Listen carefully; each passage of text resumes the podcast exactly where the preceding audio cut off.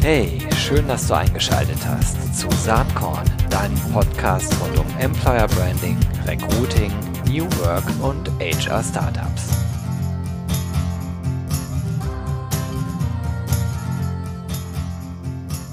Hallo und herzlich willkommen zum Saatkorn Podcast. Heute ein Special hier ein Special zum Praxishandbuch Social Media Recruiting, was in der vierten Auflage gerade erschienen ist und äh, in der Zwischenzeit zum Standardwerk avancierte. Ich habe heute den sehr geschätzten Herausgeber Ralf Dannhäuser am Start. Äh, er hat seine eigene Beratung on Connect, da wird er gleich selbst was zu sagen. Ich freue mich total, dass du hier bist, Ralf. Herzlich willkommen.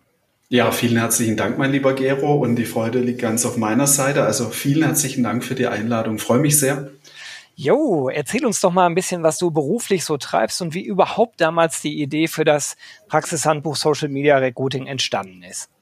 Also 2009 habe ich äh, OnConnect gegründet. Wir machen Social Media Recruiting für mittelständische Unternehmen in der Größenordnung 20 Mitarbeiter bis 300. So haben wir uns positioniert und äh, helfen eben unseren mittelständischen Kunden als verlängerte Werkbank auch im Bereich äh, des Active Sourcings und im Recruiting und in der Personalauswahl am Ende. Das ist so der Kern, was wir tun.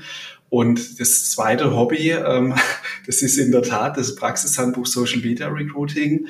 Ähm, sagt er ganz ehrlich, hätte nie dran geglaubt, also wir haben schon dran geglaubt, dass es was Großes wird, aber dass es so ein Evergreen und Standardwerk wird. Äh, daran, ich glaube, hast du wahrscheinlich am Anfang auch nicht gedacht, als wir 2012 das erste Mal Kontakt hatten, oder? Ach, überhaupt nicht. Ich habe mich einfach über die Anfrage gefreut. Wie ist das überhaupt? Wie bist du damals überhaupt auf mich gekommen? Wir kannten uns ja gar nicht. Nee, wir kannten uns nicht und, und da möchte ich die Frage beantworten, die, mir, die du mir zuerst gestellt hast, nämlich ähm, wie kam ich eigentlich auf die Idee mit dem Buch? Oft ist es so, Leute tragen irgendwelche Konzepte zu Verlage hin und sind dann enttäuscht, wenn es nicht abgedruckt wird und das ist die Vielzahl dieser Buchkonzepte, die es gibt. Bei uns war es andersrum. Der ähm, Springer Gabler Verlag, genauer gesagt eine ehemalige Mitarbeiterin von mir, kam über LinkedIn oder Xing auf mich zu im äh, Spätherbst 2012 und fragte mich, ähm, du Ralf, äh, du machst doch ganz viel mit Xing und, und LinkedIn und äh, mit Recruiting und Marketing. Hättest du nicht Lust, da ein Buch irgendwie drüber zu schreiben? Da, da ist bei uns eine Lücke, da gibt's noch nichts. Das wäre doch klasse. Und dann habe ich ihr zurückgeschrieben, ja, du, ich mache mir mal Gedanken. Ähm, ich, ich melde mich. Und dann äh, habe ich gesagt, hey, äh, ich kann über Xing, möglicherweise über LinkedIn schreiben, aber es gibt da noch andere Kanäle, nämlich Twitter, ähm, wir haben Facebook, wir haben damals Google äh, Plus gehabt, das gibt's ja heute schon gar nicht mehr, äh, und noch viele andere und YouTube und so weiter. Und ähm, darüber habe ich, da habe ich keine Expertise, also fragte ich im Netzwerk nach und mir gelang es innerhalb von zwei, drei Tagen sechs ganz bekannte Autoren in dem Bereich äh, zu gewinnen. Und die wiederum haben wir weitere sechs Autoren empfohlen und da warst du jetzt mit dabei, also bei der Empfehlung von anderen Autoren, ähm, so nach dem Motto, hey, ähm, wenn du so die große Klammer und das große Ganze willst, dann sprich doch mal mit Gero Hesse. Und so kamen wir in Kontakt und ich muss ehrlich sagen, äh, wenn ich jetzt auch die vierte Auflage angucke, was du da aus Tablett gezaubert hast, äh, es ist schon richtig geil. und ich bin sehr froh, ähm, dass wir den Kontakt jetzt schon über acht Jahre haben. Ja, mich freut das auch. Das macht auch Spaß und dadurch, dass das Buch so ein Erfolg geworden ist äh, und immer mehr Autorinnen und Autoren ja dazugekommen äh, sind, weil inzwischen die, die vierte Auflage hat ja weit über 800 Seiten und ich ja. glaube, die erste Auflage, wie viel hatte die? 400? Irgendwie so. Die, die hatte 400 und, und da sieht man eben schon die Entwicklung. Aber ähm, es sind natürlich auch Themen rausgefallen. Also es ist ja nicht so, dass wir bei jeder Auflage, die kommt so alle zwei bis drei Jahre raus äh, bisher, dass wir da einfach immer Themen dazu nehmen, sondern es sind Autoren rausgefallen, deren Themen nicht mehr aktuell war. Wir versuchen ja wirklich auch das aktuelle Zeitgeschehen damit aufzunehmen. Wir versuchen die wichtigsten Kanäle mit aufzunehmen. Ähm, und da muss man natürlich schon schauen, auch die wichtigsten Trends mit aufzunehmen, dass man da eben aktuell ist. Und die, die, die große Kunst an dem, ich sage immer, an dieser Gesamtorchestrierung, äh, die ich da vornehmen muss, ist eben alle im, im Zaum zu halten. Das heißt inhaltlich wie auch von der Menge her, weil jeder, ich weiß nicht, wie es dir geht, ich meine, du schreibst ja auch schon seit vielen Jahren, man ist ja immer geneigt, eigentlich mehr zu schreiben, wie das man eigentlich darf oder soll. und das dann aufs Wesentliche reduzieren, das ist die ganz große Kunst bei so einem Kompendium. Das ist witzig. Ähm, ich glaube, ich bin mir nicht ganz sicher. Ich glaube, ich habe die vorgegebene Seitenanzahl dieses Mal noch nicht mal ganz ausgereizt, wenn ich das richtig im Kopf habe. Ist ja, ja. schon länger her. Ich habe das Anfang des Jahres geschrieben. Ich glaube, Abgabeschluss war Anfang Februar, wenn ich das richtig erinnere. Ja. Und, ähm, aber das ist natürlich. Woran lag's? Woran lag's, Gero? es war ja so ein Ausblick, ne? Also mein ja. Kapitel heißt ja gestern äh, war heute noch morgen und beschreibt eigentlich die Schnelllebigkeit dessen, was wir so tun und wie schnell mhm. sich alles entwickelt und wie Social Media Recruiting 2030 aussehen könnte anhand dreier Szenarien. Und natürlich, da könnte man ein eigenes Buch äh, zuschreiben, aber äh, für mich war es irgendwie relevant, überhaupt diese drei möglichen Szenarien einmal mhm. anzuskizzieren, mhm. weil ob sie dann wirklich sich genauso entwickeln, das ist ja eine andere Frage. Da muss man eher vielleicht einen Zukunftsforscher fragen. Äh, ich fand, so als Gedankenspiel reichte das dann irgendwie aus. Äh, und damit war auch erstmal alles gesagt. Man kann ja mal gucken, 2030, ob davon äh, was wahr geworden ist.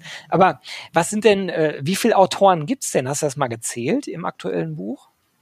Ja, also wir unterscheiden ja zwischen den Co-Autoren, wo du dazu gehörst. Co-Autoren sind immer diejenigen, die ein eigenes geschlossenes Kapitel haben mit Referenzierung auch auf die Partnerkapitel. Da gibt's äh, ähm, Kapitel mit, mit zwei Autoren, zum Beispiel Caroline Junge und Nikolaus Reuter, die sich mit dem Thema Arbeitgeberbewertung beschäftigt haben, oder die Daniela Schicado mit mir, die Xing geschrieben hat, oder Barbara Bremer, die äh, auch mit mir zum Beispiel Active Sourcing beschrieben hat. Aber in Gänze sind wir mit Professor Dr. Weitzel, der ja das Geleitwort Vorwort ja. geschrieben hat, 20 ähm, Autoren und Autorinnen.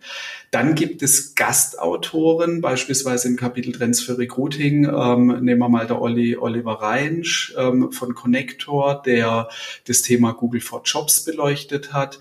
Oder wir nehmen mal den Christoph Atanas von Meta HR, der das Thema ähm, ja, Cultural Fit zum Beispiel beleuchtet hat. Oder Andreas Dietes, kennt man ja von Talentwunder, der das Thema ähm, Database äh, beleuchtet hat. Also da gibt's immer wieder auch Autoren, die jetzt, sagen wir mal, auf dem Buchdeckel nicht stattfinden, aber in den Kapiteln stattfinden. Und es gibt noch äh, Interviewpartner und es sind, äh, ist eine Fülle, ich habe es mal durchgezählt, wir kommen in Gänze auf über 100 handelnde Personen, die irgendwie irgendwo im Buch stattfinden und das ist wirklich eine ganze Menge, die da, die da drin steckt.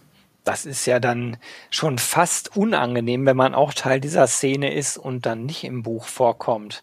Also äh Vielleicht gibt's den einen oder anderen noch, gibt's auf jeden Fall der, oder jetzt auch den Henak Namenreich. Ich meine, ihr könnt jetzt viele Menschen nennen, die da sich verdient haben in den letzten Jahren im, im HR-Bereich und, und liebe Freunde, Partner und Recruiter, äh, seht's mal bitte alle nach, ähm, jetzt hier alle einzeln aufzuführen. Aber was ich sagen will, es ist, man kann fast sagen, das Who is Who der deutschen HR, äh, Digital Recruiting oder Social Media Recruiter Szene, die ist da schon irgendwo vertreten ähm, oder wird mal zitiert oder wie auch immer. Und ähm, ich hätte nie gedacht, dass, dass es mir auch gelingt, wenn ich das so sagen darf, ähm, das alles so zusammenzuführen. Manchmal wird einem ja erst hinterher bewusst, was man tut und in dem Fall war es so.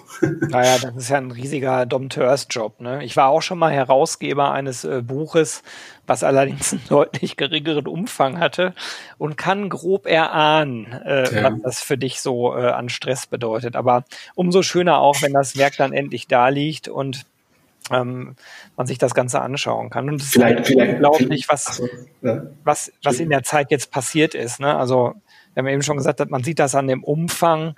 Ja. Ähm, man merkt aber auch, dass das Thema natürlich in Summe, so geht's mir zumindest, deutlich, deutlich, deutlich an Bedeutung gewonnen hat und dass es auch viele Nachwuchskräfte gibt, die offensichtlich Lust auf HR und Recruiting haben inzwischen. Das war ja früher gar nicht unbedingt so, dass Personalarbeit so ähm, der heiße ja. Scheiß war. Ich sag's mal ganz umgangssprachlich. Ja, ja, ja, absolut. Das hat sich aber schon verändert, oder wie nimmst du das wahr? Also ich, ich nehme das genauso wahr, wie du das ähm, gerade beschreibst. Und äh, zum einen durch die Trainings, die ich früher gegeben habe in Unternehmen ähm, und auch für Personalberatungsfirmen, äh, bin ja ziemlich rumgekommen in der, in der Thematik noch so vier, vor vier, fünf Jahren. Nee, ich, ich nehme es an den, an den Interviewanfragen und ähm, Diplom- und Masterarbeitsanfragen und an den Zitierungen nehme ich es wahr. Also es ist unglaublich. Äh, jetzt seit drei, vier, fünf Jahren darf ich mich ja mit dem Thema beschäftigen, dass da Anfragen kommen. Und immer mehr Leute ähm, brauchen irgendwo ähm, Infomaterial und Quellen, um das Thema zu beleuchten. Und daran sehe ich das einfach. Das hat massiv zugenommen. Und wenn du einmal den Markt an sich anguckst, ähm, wie viele Milliarden gedreht werden im Jahr für Ausgaben an, an Personalmarketing, Personalberatungen, wie sich die Anzahl von, von Headhuntern und Agenturen in den letzten Jahren verdoppelt hat wie sich die Nutzerzahlen bei Xing und LinkedIn im Recruiting-Bereich bei den professionellen Lizenzen äh, entwickelt hat. Das, also das sind ja Abertausenden von, von Leute da in dem äh, Feld unterwegs. Und das Schlimme, und das ist jetzt auch gleich so ein bisschen der Appell an alle, die da eben unterwegs sind. Ähm, und wir haben ja, wie in der Versicherungsbranche oder in anderen Branchen, gibt's ja überall äh, schwarze Schafe, die da unterwegs sind. Und ich ärgere mich dann persönlich auch immer drüber, wenn, wenn sich dann Kandidaten, und du bekommst es ja mit in den Gesprächen, ähm, sich auslassen über andere, völlig unzufrieden sind, unqualifiziert angesprochen werden, nicht informiert werden und die ganzen Hausaufgaben, äh, die Fehler, die da alle gemacht werden, eben immer noch gemacht werden. Und das ist halt einfach ärgerlich, weil ähm, das ist auch übrigens einer der Gründe, warum ich das Wissen teile. Ich möchte in diesem Bereich die Welt ein Stück besser machen, weil wenn es alles so machen, äh, du bist ein großer Vorreiter, viele andere sind Vorreiter, wir sind der Vorreiter. Wenn es alles so machen würden, da gäbe es weniger Ärger, weniger Stress und die Firmen wären unterm Strich noch zufriedener. Das ist unterm Strich das, was ich in den letzten sieben, acht, neun Jahren wahrgenommen habe in den Trainings, in den Beratungen, bei den Besetzungen. Das sind immer wieder die gleichen Fehler, die gemacht werden. Mhm. Sag mal, äh, mal eine ganz, ganz andere Frage. Wie nimmst du denn eigentlich gerade diese ganze Corona-Situation wahr? Und vor allen Dingen, was glaubst du, welche Implikationen hat das auf dieses ganze Themenfeld Social Media Recruiting? Also zunächst muss man mal sagen, für alle, die es ganz schwer getroffen hat, ist es bitter. Ob es jetzt persönlich, also gesundheitlich, oder durch, durch einen Verlust in, in der Verwandtschaft oder im Familienfreundeskreis. Das sind ja die ganz harten Schicksale, die da mitschwingen. Äh, und jetzt reden wir mal über Firmen, äh, denen es richtig dreckig geht. Ja, das bekommen wir ja auch mit in, in der Kundschaft teilweise. Ähm, das sind alles die ganz schlimmen um oder das ganz schlimme Umfeld und die Dinge, die da, die da mitschwingen durch das Corona. So, und jetzt reden wir über die positiven Dinge, ähm, nach denen du jetzt fragst, was HR betrifft. Ähm, also wir spüren einen unheimlich positiven Wandel und eine positive Sensibilisierung im Sinne von Digitalisierung. Also all die Themen, die du schon jahrelang machst und wir auch machen. Also Beispiel. Ähm, als es Corona jetzt richtig ausbrach und der Lockdown kam, das war ja so Mitte Februar, Ende Februar, Anfang März war der das. Ich glaube Anfang März, Mitte März, glaube ich, war das. Ähm, da ging es ja auch drum, ja, wie machen wir das jetzt hier organisatorisch? Wir haben eins gemacht. Wir haben den zweiten Bildschirm hier abgebaut, haben den unter dem Arm gepackt und sind alle in die Homeoffice verschwunden, haben äh, das Telefon mitgenommen, das wir zu Hause eingestöpselt haben und haben ganz normal gearbeitet, wie wenn wir alle im, im, im Job wären, weil wir hatten diese Techniken, das ganze Cloud-basierte haben wir schon vor drei Jahren alle eingeführt. Das heißt, diese ganze Arbeitsweise, zeit- und ortsunabhängig zu arbeiten, das, das hatten wir eigentlich schon alles so. Und, und in der Kundschaft haben wir es halt mitbekommen, dass da teilweise gar nichts da war. Und ich weiß nicht, wie es bei deinen Kunden war, Gero. Wir haben teilweise anderthalb, zwei Monate von Kunden gar nichts mehr gehört, die völlig abgeschnitten waren von der Außenwelt, die erstmal die ganze Infrastruktur aufbauen mussten. Also Antwort auf deine Frage, ich nehme das Ganze eigentlich sehr positiv wahr. Du hast Kandidatentop erreicht, weil die meisten zu Hause waren im Homeoffice, der Chef saß nicht hinten dran. Du hast ähm, Bewerbungsgespräche in den ersten zwei Phasen äh, digital und online geführt. Du hast teilweise Onboarding äh, wurde, wurde digitalisiert. Also ich glaube, dass das Corona ein Riesentreiber war, um bei vielen Firmen das Digitalisierungsthema in HR auch prozessual unheimlich zu beschleunigen. Das war mein Eindruck und meine Wahrnehmung. Das sehe ich genauso. Ich glaube, dass das, äh, dass wir gerade an so einem Tipping Point stehen, der HR in eine ganz andere Bedeutungshoheit bringen könnte, wenn die Personaler und Personalerinnen entsprechend mutig jetzt ja. das Zepter in die Hand nehmen. Ähm, ich bin mal gespannt, was passiert. Jetzt als Berater äh, guckt man natürlich immer vom, von der Seite aufs Spielfeld sozusagen. Aber ich war ja auch selber lange Jahre äh, ja. Teil einer solchen Organisation. Mhm. Und ich glaube, das ist gerade eine sehr, sehr gute, ein sehr guter Zeitpunkt, wenn man, ähm, äh, wenn man sozusagen Dinge neu gestalten möchte. Dann ist jetzt das Zeitfenster dafür da. Vielleicht noch ein Satz dazu, eine Ergänzung. Also wir, wir spüren jetzt vor, also jetzt kommt ja gerade wieder die zweite Welle und Rolle rückwärts, ja, das, das passiert ja jetzt gerade. Aber vor dieser zweiten Welle, bevor es jetzt wieder so Mini-Lockdowns gibt, haben wir jetzt schon bei der Kundschaft festgestellt, die wieder ganz normal gearbeitet haben und so weiter, dass jetzt diese liebgewonnenen Techniken äh, weitergeführt werden. Also man, man nutzt praktisch das, was jetzt gut geklappt hat, als äh, normal. Also es ist jetzt auf dem äh, Niveau der Produktivität, es ist aus dem Kinderschuhen rausgewachsen, ist geübt, getestet und man hat es als lieb gewonnen und jetzt führt man das weiter. Das ist auch was, was wir gerade gut beobachten. Ja, absolut.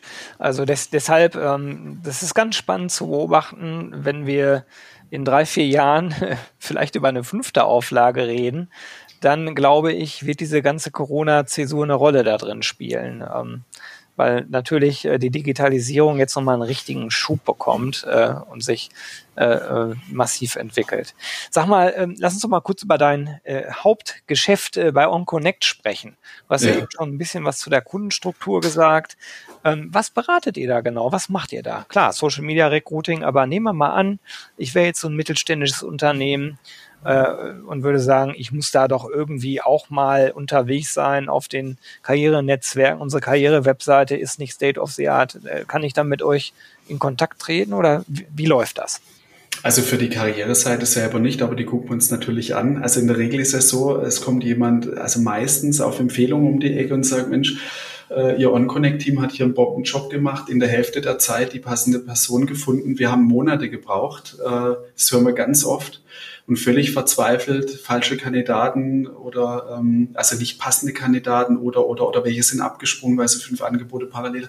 Nee, wir, wir starten praktisch ähm, mit einer Bestandsaufnahme und gucken uns den Kunden an und ähm, bekommen meistens dann ja auch eine Ausschreibung, die gibt's ja irgendwo und dann bekommt man einen Suchauftrag, dann machen wir eine kleine Analyse, ist das Potenzial überhaupt vorhanden über unsere Kanäle ähm, und ähm, geben dann eine Einschätzung ab und äh, gehen dann in ein ganz ausgefeiltes Briefing. Also unser Briefing hat übrigens über 50 Punkte, die wir mit Kunden durchgehen. Der, äh, die meisten sind am Anfang immer erschlagen, denken, oh Gott, was wollen die alles von uns wissen? Aber ich sag dir, alles, was wir erfragen, hat, ähm, sind Fragestellungen, die die Kandidaten äh, bewusst und unbewusst stellen. Also du weißt ja selber, wenn du in ein Gespräch reinkommst, hast du ja ein gewisser Wissensdurst. Manchmal traust du dich, die Fragen auch nicht zu stellen als Kandidat. Und wir klopfen da halt im Vorfeld schon ziemlich viel ab, um eben schon viel ähm, Wissen in verschiedenen Stufen zu platzieren. So, was uns aber auffällt, ich habe jetzt in all den Jahren, wo wir das betreiben, wir haben es, will man sagen, fast noch nie erlebt, eine Ausschreibung des Kunden eins zu eins so zu nehmen, dass wir sagen, hey cool, hier ist das Ding, wir legen los. das ist eigentlich unmöglich, weil ähm, oft diese Arbeitgeberattraktivität, also auch das Thema Employer Branding, meistens gar nicht so gegeben ist. Jetzt gehen wir natürlich nicht her und fangen an, jetzt eine Karriereseite zu bauen. Ja, da hätten wir Partner. Ja, da müsste ich dich vielleicht dann auch mal anrufen und sagen, du Gero, äh, könnte dir da vielleicht auch mal helfen äh, in dem und dem Bereich da was attraktiver zu gestalten. Nee, das ist nicht unsere Arbeit, aber wir weisen darauf hin. Oder wir schauen uns auch die Arbeitgeberbewertungen natürlich an, weil, stell dir vor, jetzt sind da schlechte Bewertungen drin. Wir hatten schon ganz oft den Fall, zum Beispiel auf Konuno. Ja? Und jetzt gehen wir ins Active Sourcing, haben Top-Kandidaten rausgefunden, haben denen eine super tolle Story verkauft. Äh, wir holen die sogar von einer Passivität eines Desinteresses sogar in die Interessentenrolle, in die Kandidatenrolle, sogar in die Bewerberrolle und dann kommt irgendwann eine E-Mail und da steht dann drin, hallo Dannhäuser, also das, was Sie mir alles hier geschickt haben, das klingt ja alles ganz toll, wenn ich mir aber Konuno durchlese, das passt ja vorne und hinten nicht. Und wir haben Beispiele, Gero, da steht wortwörtlich drin, also die von Ihnen hochgepriesene Fluktuation, Herr Dannhäuser, äh, das beschreiben die Mitarbeiter auf Konuno ganz anders. Und dann hast du diesen, das ist brutal, dann hast du diesen Zielkonflikt. Und das Schlimme ist, dass die, also mittlerweile sind ja mehr, mehr Firmen auch äh, da präsent auf, auf, jetzt nehmen wir gerade mal Konuno als Marktführer. Ähm, und, und viele Firmen beobachten das gar nicht. Das heißt, die, die also das, das muss man sich gar nicht was über sie da Nee, überhaupt nicht. Das heißt, ein Employer Branding findet statt mit oder ohne dem Unternehmen. Das heißt, du kannst dich dem Thema eigentlich gar nicht verschließen. So, es machen wir vorne einen Bombenjob, weil wir das einfach gut können, ja, weil wir es jahrelang wirklich äh, fein getunt haben, mit guten Rücklaufquoten, interessanten Kandidaten und hinterher fallen dir die Kohlen aus dem aus der Lore hinten wieder raus, weil ein Loch drin ist.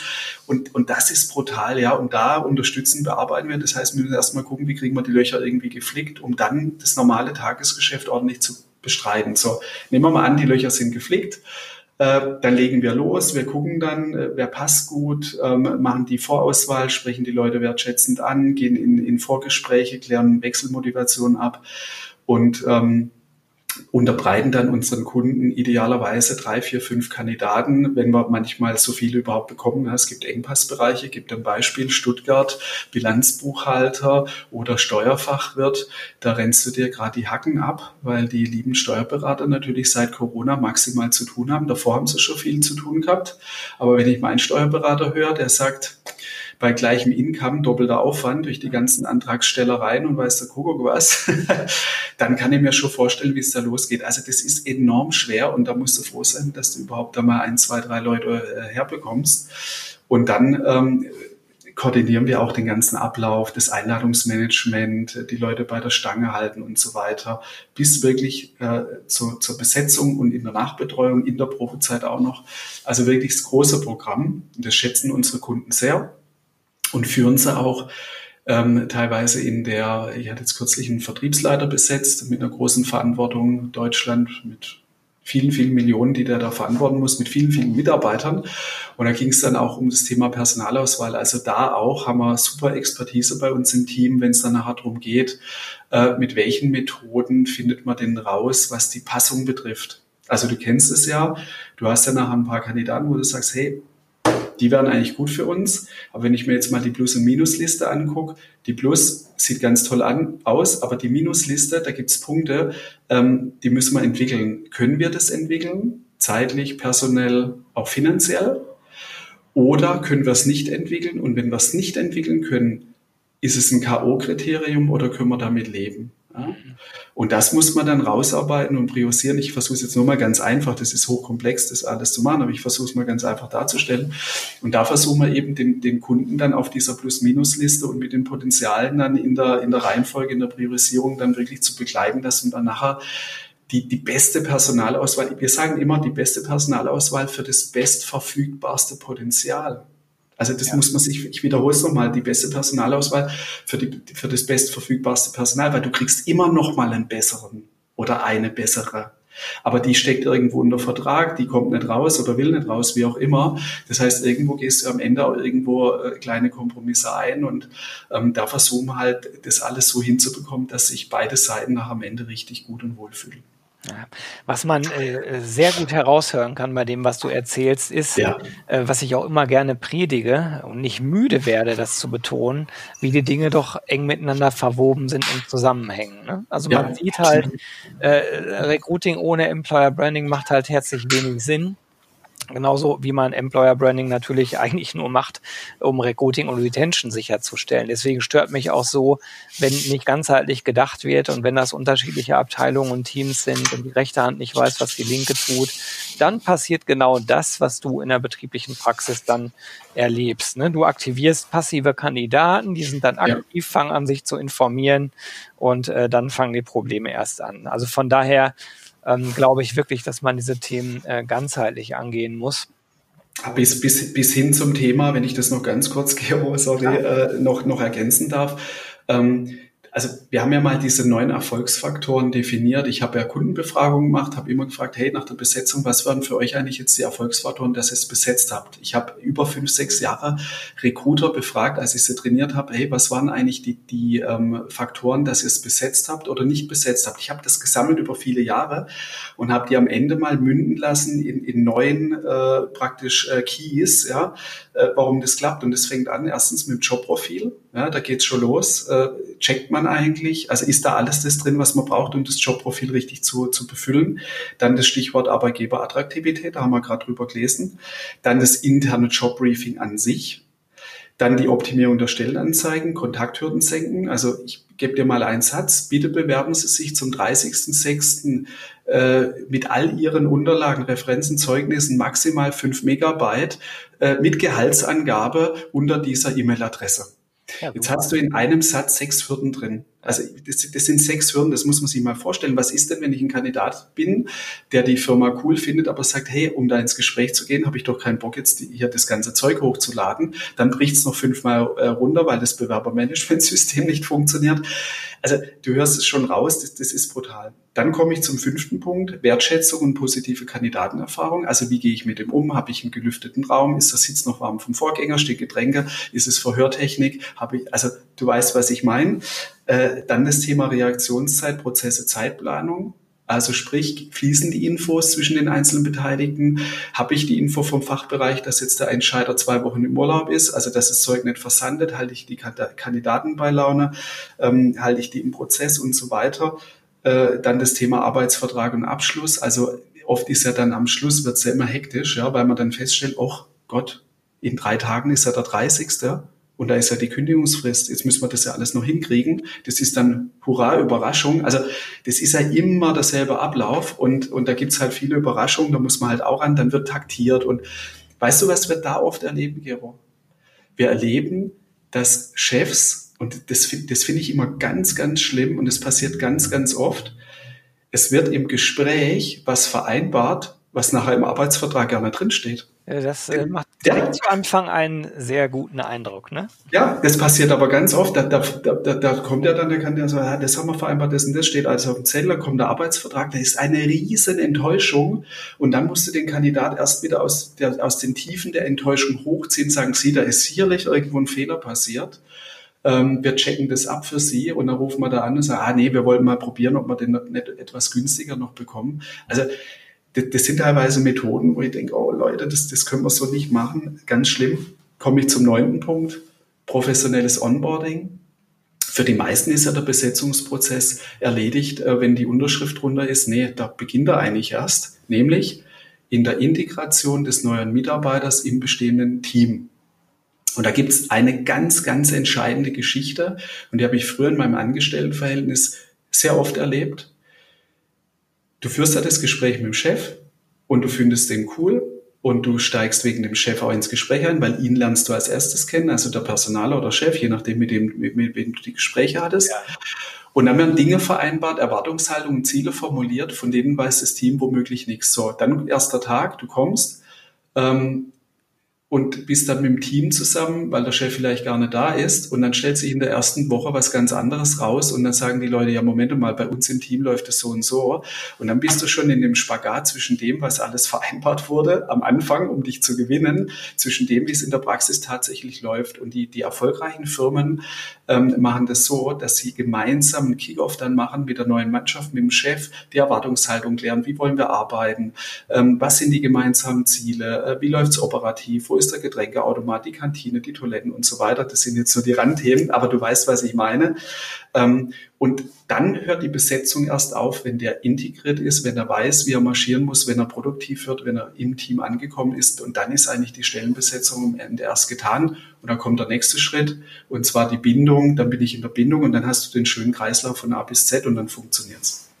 Jo, da sieht man, das ist deutlich komplexer, als man gemeinhin so denkt. Ne? Absolut. Oder teilweise in, in Fachbereichen auch anmerkt, wie viel, äh, wie wenig Verständnis für die Komplexität eines solchen äh, Prozesses da ist, aber auch für die Wichtigkeit dieses Prozesses.